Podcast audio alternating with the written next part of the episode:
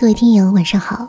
您正在收听的是《只能谈情不能说爱》，我是节目主播西西。对于很多人来说，当你心中有一些想要实现的愿望的时候，可能会不自觉的向一些神明祈祷。或许不是每个人都是虔诚的信徒，但是到了那样的场合，可能心自然而然的就静下来。同时呢，也会不自觉的被现场的气氛所感染吧。接下来我们要分享的这篇文章，来自于作者花大钱撰写的《菩萨》。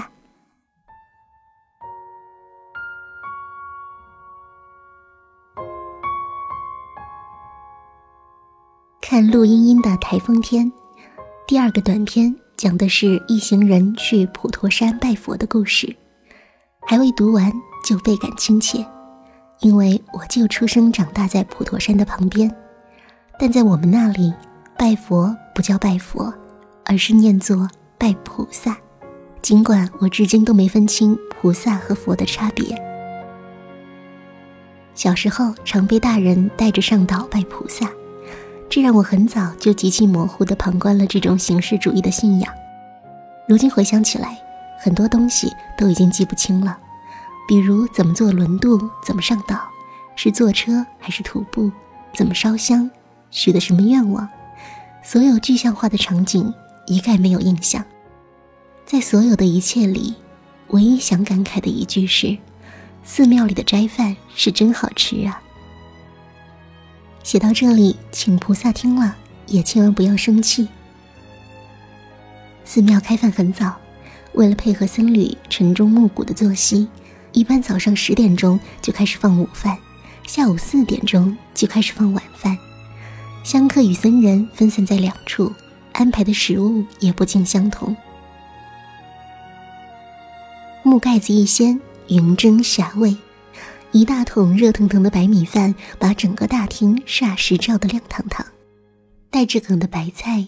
炖得乱糊软塌，大抵是为了照顾牙口不好的老年人，一抿化渣，放点油豆腐、木耳片，淋了香油的榨菜丝，热热闹闹混成了一大团，就这么舀一大勺，随便撒在米饭上，这就是餐饭的全部了。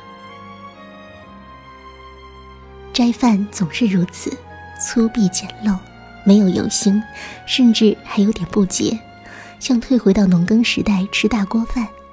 可大家的胃口都很好，把头埋在大碗里，安静的吃着，只有喉咙咕噜作响。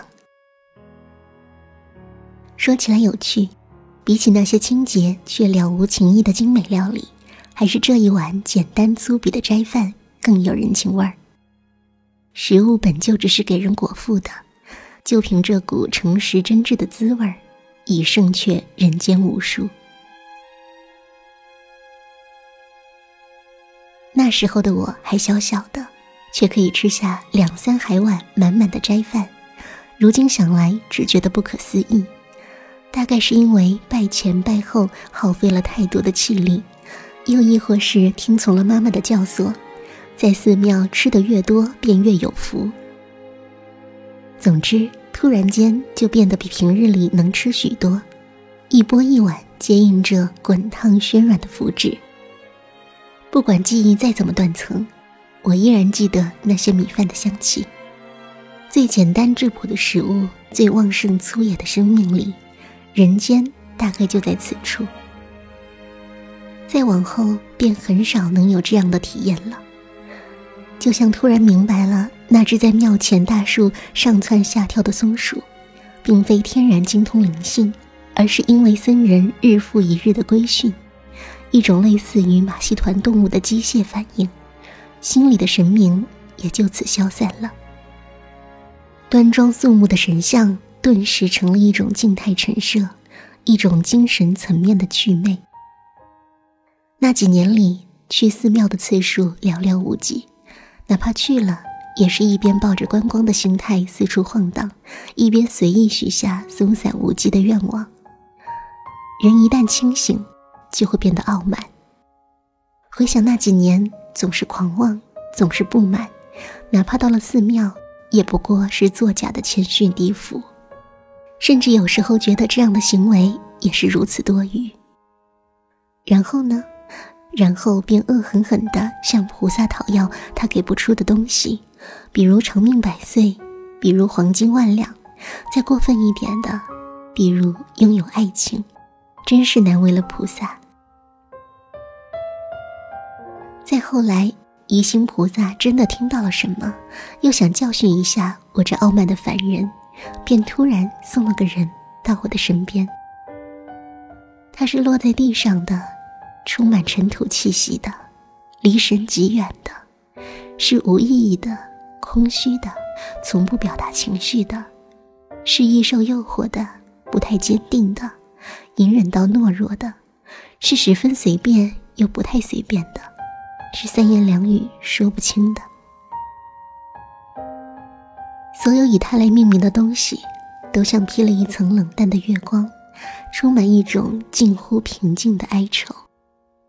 记得有一次，他带我上山拜佛，在冰冷的天气，阳光却很好，翠翠的照射下来，丝丝缕缕钻入鼻息。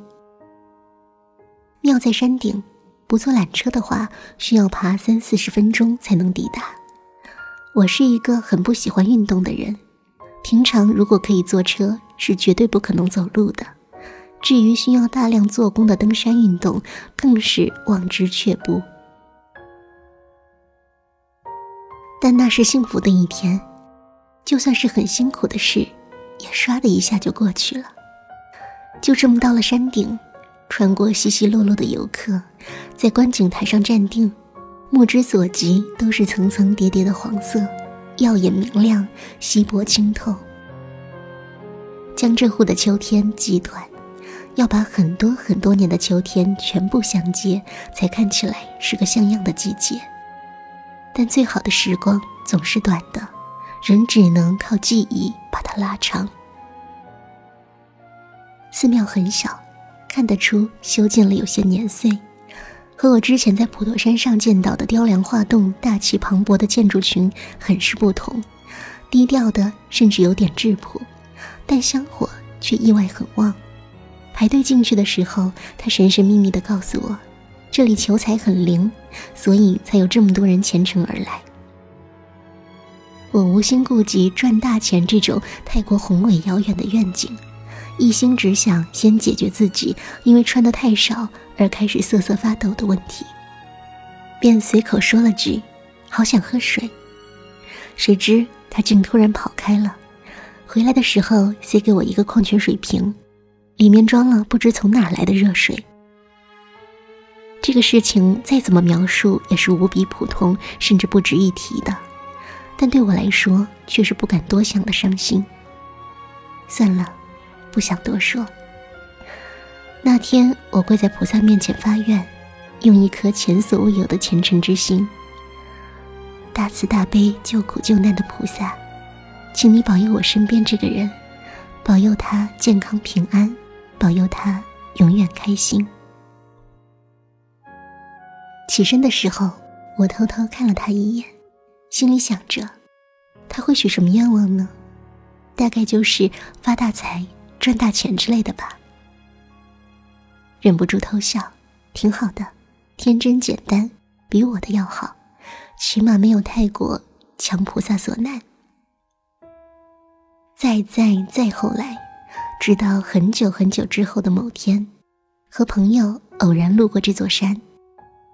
他说起这座山上有个很灵的神庙，问我有没有上去拜过。我回答说没有，也对那个人的出现和消失缄默不语，说好不提，也说好不写的，但最后还是写了，真是对不起。朋友没有多问，只是兀自说起了他自己的事情。他说有一年在东京，当地人带他去了一个求恋爱非常灵验的大神官。这是他有生之年第一次在许愿的时候把另外一个人许进去，就像是专门为了求感情才去的那个地方。他说：“其实许愿对象是永远不会知道自己曾经出现在别人的愿望里的。大家日常都不是什么有信仰的人，但如果我也能够出现在别人的愿望里，哪怕只是客串一下，也会觉得很幸福了。我已经很久很久没有流眼泪了，却因为他的一句话，突然感受到了一种浸润全身的悲伤，眼泪流下来。幸好他没有发现。我想，山顶的菩萨或许也听到了吧。菩萨会怎么说呢？会不会因此垂怜世人多一点呢？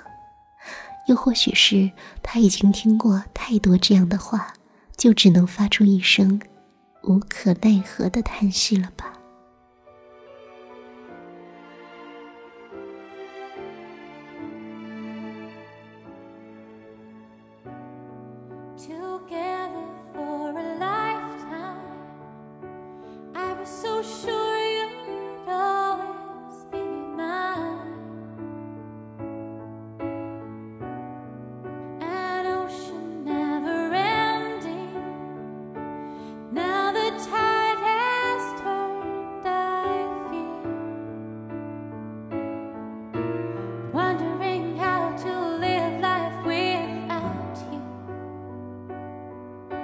Trying to